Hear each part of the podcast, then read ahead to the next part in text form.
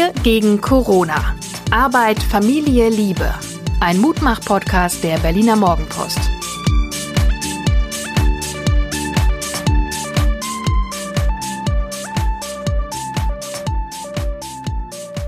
Ja, hallo ihr Lieben da draußen an den Geräten. Ein wunderbarer Einleitungsspruch. Hier ist Hajo Schumacher mit dem Mutmach-Podcast der Berliner Morgenpost und mir gegenüber sitzt meine bezaubernde Gattin. Gefährtin Suse. Ich will jetzt nicht mehr sagen. Ein gewisses Ritual. Wir versuchen jedes Mal wieder total flüssig reinzukommen. In den letzten 24 Stunden, liebe Suse, was ist passiert? Also, was mich in den letzten 24 Stunden wirklich ähm, erfreut hat, war ein Video, äh, was man, wie man zu Hause Triathlon machen kann. Also da, da war ein Mensch auf einem Skateboard zu sehen, der lag da drauf und paddelte oder schwamm mit den Armen durch seinen Flur. Als nächstes fuhr er mit dem Kinderfahrrad in die andere Richtung und zum Schluss ist er gelaufen. Und ich habe fürchterlich gelacht und habe gedacht, coole, coole Art, äh, den Sonntag zu verbringen, nämlich mit Videos drehen, zu Handyvideos zu Hause drehen. Aber nein, äh, was ich wirklich schön fand, war ein Spaziergang durch den Volkspark hier in ähm, Schöneberg und diese ganzen freundlichen Menschen und ähm, ja, die Sonne scheint halt, ne? Und alle sind trotz Einschränkungen guter Laune. Das ist was Schönes. Und ich hatte den Eindruck, die soziale Distanzierung hat funktioniert. Ne? Also die Menschen, die ohnehin zusammen sind, weil sie unter einem Dach leben oder Familien oder so, klar, die können sich näher kommen. Aber alle anderen haben doch schon auf eine ganz, ich fand, elegante Art und Weise Abstand gehalten. Ja, fand ich auch. Also das war ein, ein sehr aufeinander achten. Das, und es war so eine gute, gute, solide Stimmung. Also es war keiner hysterisch oder so. Man lächelte sich so zu und freute sich am Frühling und an den sprießenden Blättern. Und am Licht. Ich bin, ich bin ja echt ein Lichtjunkie. Ich merke dass wir haben jetzt keine wirklich dunkle Wohnung, wir haben auch keine strahlend helle Wohnung, aber so, oh, dieses Frühlingslicht, als ob der Winterkörper, dieser graue alte Pelz, das so aufsaugt und selber Blüten bildet. Ja, ich, ich liebe ja das, die frische Luft nach wie vor und die ist eben einfach besser seit ein paar Tagen und das finde ich großartig. Ich habe ein Problem, Frau Psychologin. Oh Gott. Sag das nicht so.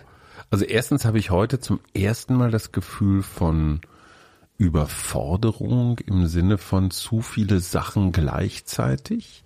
Huch. Ähm, zweitens habe ich eine unmoralische Frage, die viel mit uns zu tun hat. Du darfst aussuchen, wozu du dich. Dann fangen wir erstmal mit dem ersten an. Also, es gibt eine ganze Reihe von Experimenten, die gerade stattfinden mit potenziellen Arbeitgebern, Kooperationspartnern, was auch immer, die alle auf verschiedenen digitalen Kanälen funktionieren. Da musst du hier wieder einloggen und da wieder und da wieder. Dann hast du gerade eins kapiert, dann wird das nächste genommen und das geht dann in einer Taktung, die fast so schnell ist wie in meinem alt oder in unserem alten Leben die ganzen vielen Pläne, was ich alles machen, sortieren, aufräumen und so weiter wollte, komme ich überhaupt nicht dazu. Ja, und dann ist da noch die unmoralische Frage. Aber das ist ja Teil zwei. Habe ich dich jetzt richtig verstanden, dass dich gerade die zunehmende Digitalisierung hier bei uns in der Wohnung überfordert? Ist es das? Nee, es ist nicht die Digitalisierung. Es ist, es ist ja so, dass die Digitalisierung einen permanenten Zugang zu meinem Leben ermöglicht. Ne? Also von morgens sieben bis Mitternacht habe ich den Eindruck, irgendwie bereitstehen zu müssen. Und das ist ja die Tücke des Homeoffices, dass du keine Arbeitszeiten mehr hast von ich gehe morgens um neun ins Büro und hau aber nachmittags um fünf oder sechs oder sieben auch wieder ab, sondern Homeoffice bedeutet ja 24/7, du bist immer im Office.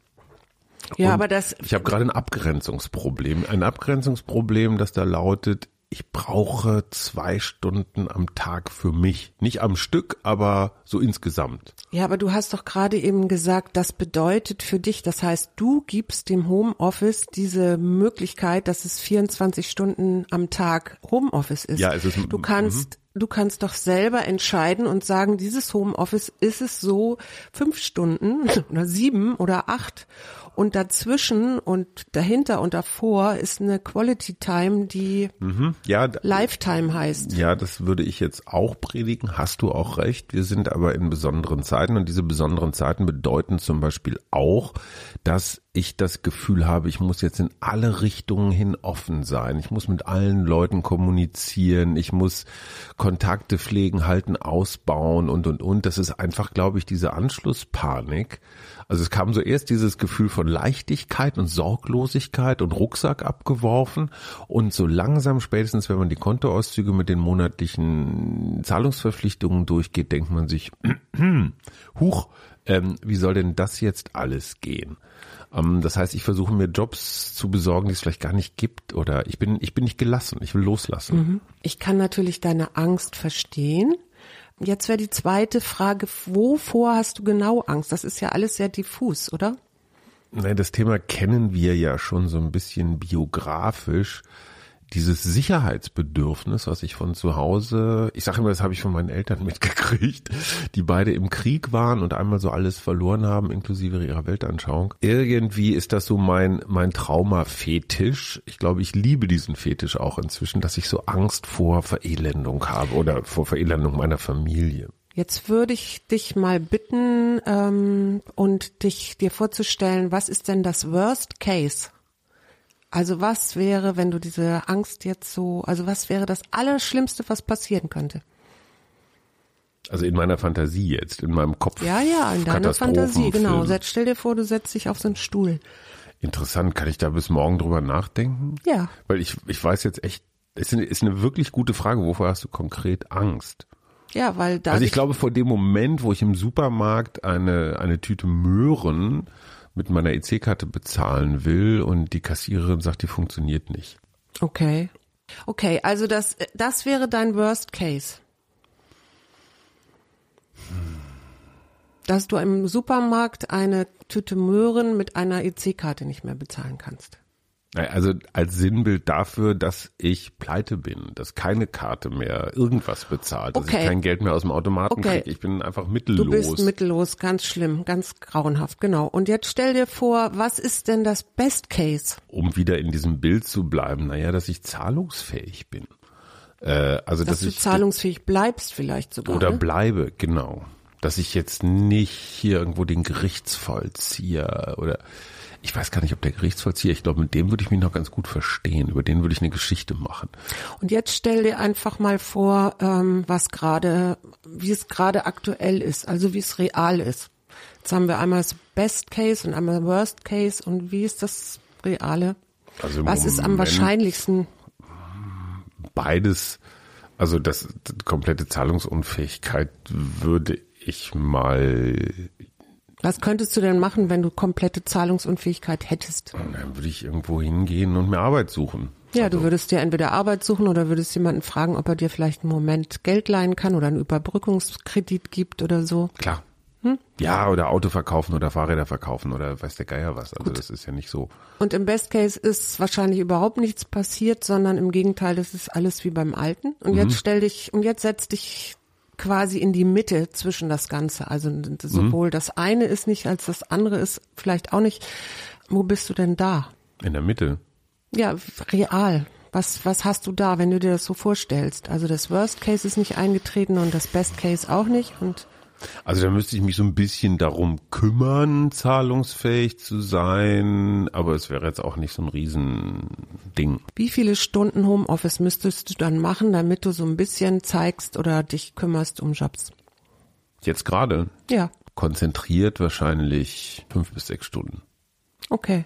Und was machst du dann den restlichen Tag über? Du hast vorhin noch erzählt, du wärst 24 Stunden am Tag. Nein, wahrscheinlich verstoße ich gegen, vor allen Dingen, nein, nicht wahrscheinlich, sondern ganz bestimmt verstoße ich gegen meine eigene Regel vom digitalen Detox, weil ich natürlich immer mit der schlechten Ausrede, ich bin Journalist, ich muss informiert sein, mich äh, legitimiere, pausenlos online zu sein. Wobei gestern Abend war ich echt gut. Ich habe irgendwann um, ich glaube um 19 Uhr oder so, habe ich nach, nach dem Klatschen habe ich das Internet ausgemacht, hat mir hat mir sehr, sehr gut getan. Jetzt erklär mal, was das Klatschen war. Vielleicht wissen das Ach so, das alle. Klatschen, das Klatschen 19 Uhr abends von Balkons und aus Fenstern für alle die systemrelevanten Menschen, die gerade für uns im Dienst sind.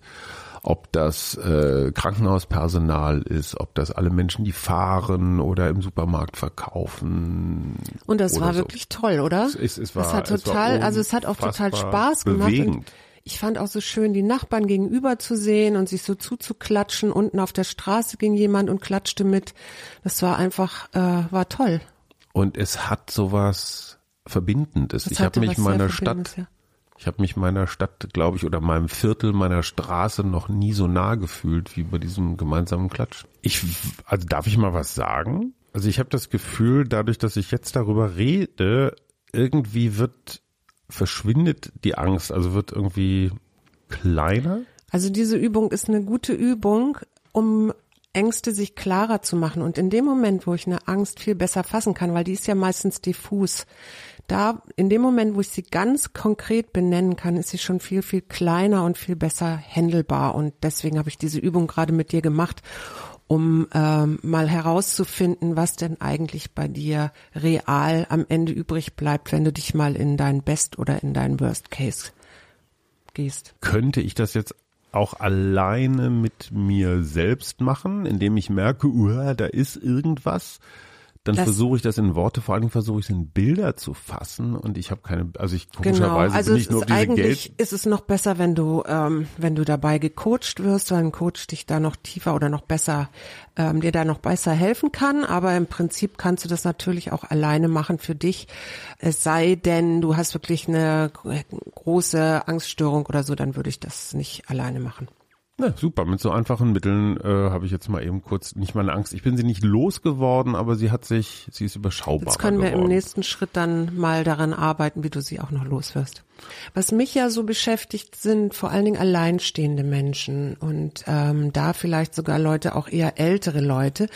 Ähm, Frage ist immer, oder das bewegt mich so im Kopf, was kann man machen für unsere älteren, alleinstehenden Mitbürger. Eine Freundin, die ich gestern angerufen habe, Nicole, die sagte sie, die wohnt auch alleine, deswegen habe ich sie angerufen, um mal zu hören und auch, weil ich, weil ich mal Tag sagen wollte und mich melden wollte. Die sagte, sie ist zu einer Freundin gelaufen nach Friedenau, die hat oben auf dem Balkon gestanden, sie haben sich zugewunken, dann hat sie ein Foto gemacht und sie macht sich jetzt so ein Portfolio, so eine Fotoserie von allen ihren Freunden und das fand ich fand ich eine total klasse Idee. Auch Und- dieses zu Fuß gehen finde ich übrigens eine ganz äh, interessante Art und Weise des Fortbewegens. Habe ich gestern, obwohl sonst immer Radfahrer, gestern bin ich bewusst zum Einkaufen zu Fuß gegangen, weil ich so die Stadt einatmen wollte. Und was sie noch sagte, Blödes was ich Bild, Entschuldigung, das mit dem Einatmen. Was sie noch sagte, ist, ähm, sie hat sich jetzt verabredet zum Online-Doppelkopfspielen. Hm. Und da habe ich gedacht, okay, ich finde zwar unsere, wenn unsere Söhne da die ganze Zeit Computerspiele spielen, finde ich das nicht so toll. Aber natürlich ist es ja auf eine andere Art und Weise. Also wenn man jetzt vielleicht nicht gerade Ballerspiele spielt oder so, aber so Doppelkopf zu spielen zu viert, genauso wie Nur ohne Neunen, bitte. äh, finde ich, finde ich großartig, dass das ja auch digital geht. Ich möchte zum unmoralischen Frage des Tages kommen, weil ich das Gefühl habe, dass die mich nicht ganz alleine beschäftigt. Äh, so einige Zuschriften haben wir bekommen, oh, diese Pubertierenden, die sind so schwierig jetzt zu Hause. Ja. Ich habe eigentlich gar nichts gegen Pubertät, solange sie nicht in meiner Gegenwart stattfindet. Wir haben heute auf dem Spaziergang zu dritt, also wir beide mit unserem hochaufgeschossenen fast 15-Jährigen, dem war das natürlich, ja, wie soll man sagen, äh, es war es nicht das Ziel seiner Träume mit seinen beiden Eltern, einen Spaziergang zu machen. Er wollte dann auch im Volkspark nicht gesehen werden von anderen Jugendlichen, die ohne Eltern unterwegs waren. Und da sind wir schon beim Konflikt. Er möchte gerne raus zu seinen Kumpels, was ich total verstehen kann. Du hast ein Lungenproblem. Einer, der rausgeht und wieder reinkommt, ist ein potenzieller Viren. Transmitter. Wir haben die letzte Woche die Quarantäne ganz gut eingehalten und ich würde es wahnsinnig gerne mindestens noch eine Woche machen, um sicherzugehen, dass wir nicht positiv sind. Das können wir jetzt ja noch gar nicht sagen.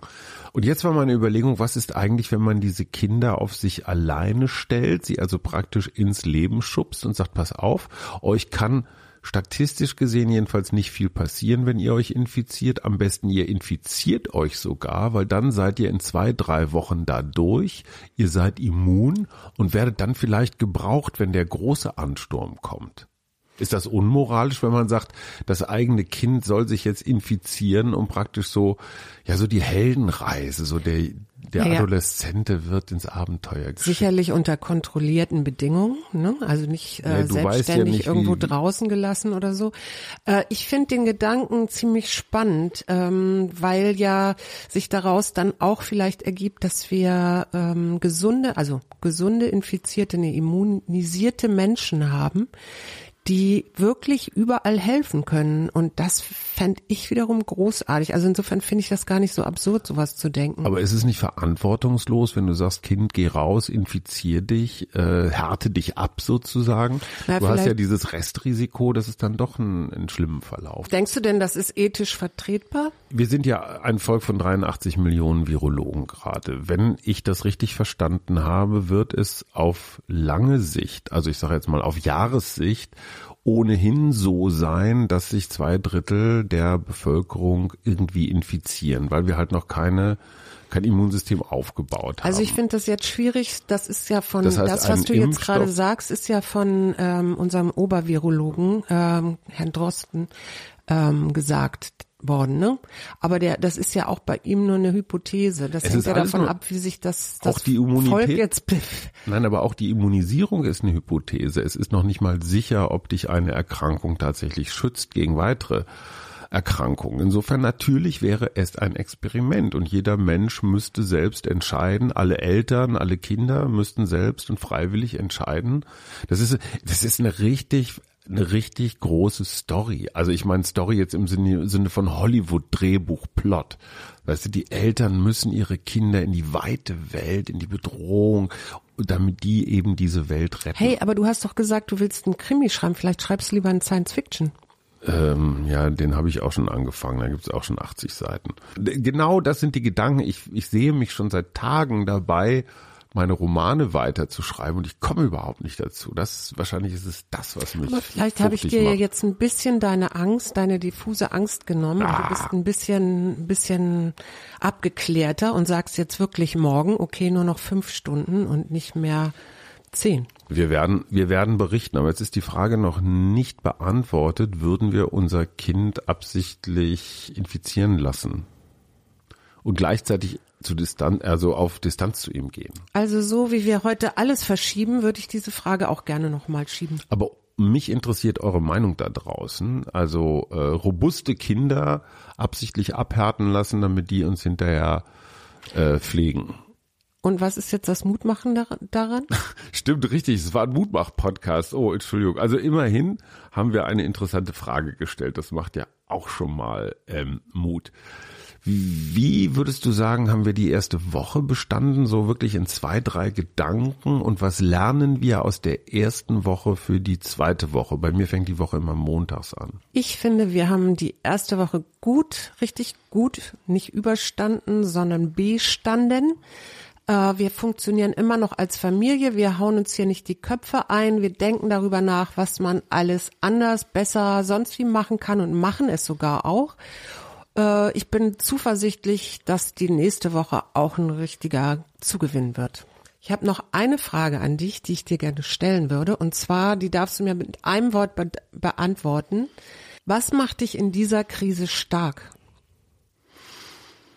Das Gefühl, nicht allein zu sein. Schön. Schöner Schluss. Tschüss. Tschüss.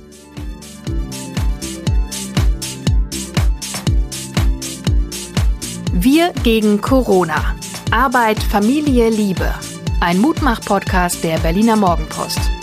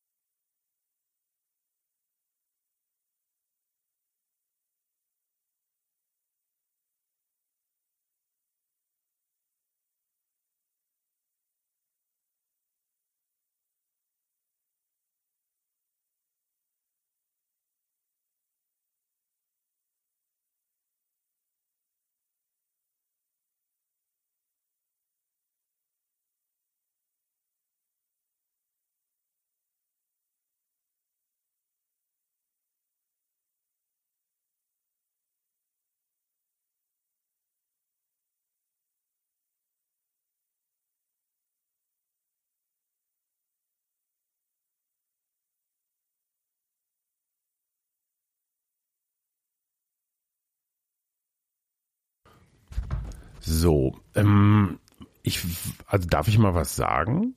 Ja, klar. Ähm, also ich habe das Gefühl, dadurch, dass ich jetzt darüber rede, irgendwie wird verschwindet die Angst, also wird irgendwie kleiner. Also diese Übung ist eine gute Übung, um Ängste sich klarer zu machen. Und in dem Moment, wo ich eine Angst viel besser fassen kann, weil die ist ja meistens diffus, da, in dem Moment, wo ich sie ganz konkret benennen kann, ist sie schon viel, viel kleiner und viel besser händelbar. Und deswegen habe ich diese Übung gerade mit dir gemacht, um ähm, mal herauszufinden, was denn eigentlich bei dir real am Ende übrig bleibt, wenn du dich mal in dein Best oder in dein Worst Case gehst. Äh, könnte ich das jetzt auch alleine mit mir selbst machen, indem ich merke, uh, da ist irgendwas?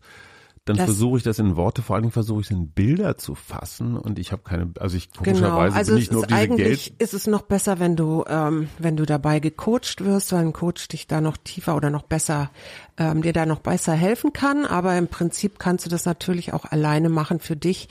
Ähm, es sei denn, du hast wirklich eine große Angststörung oder so, dann würde ich das nicht alleine machen. Ja, super. Mit so einfachen Mitteln äh, habe ich jetzt mal eben kurz nicht meine Angst. Ich bin sie nicht losgeworden, aber sie hat sich, sie ist überschaubar. Jetzt können wir geworden. im nächsten Schritt dann mal daran arbeiten, wie du sie auch noch loswirst. Okay, das äh, bringen wir dann äh, zu unserem hundertsten Jubiläumspodcast. Tschüss. Ein Podcast von Funke.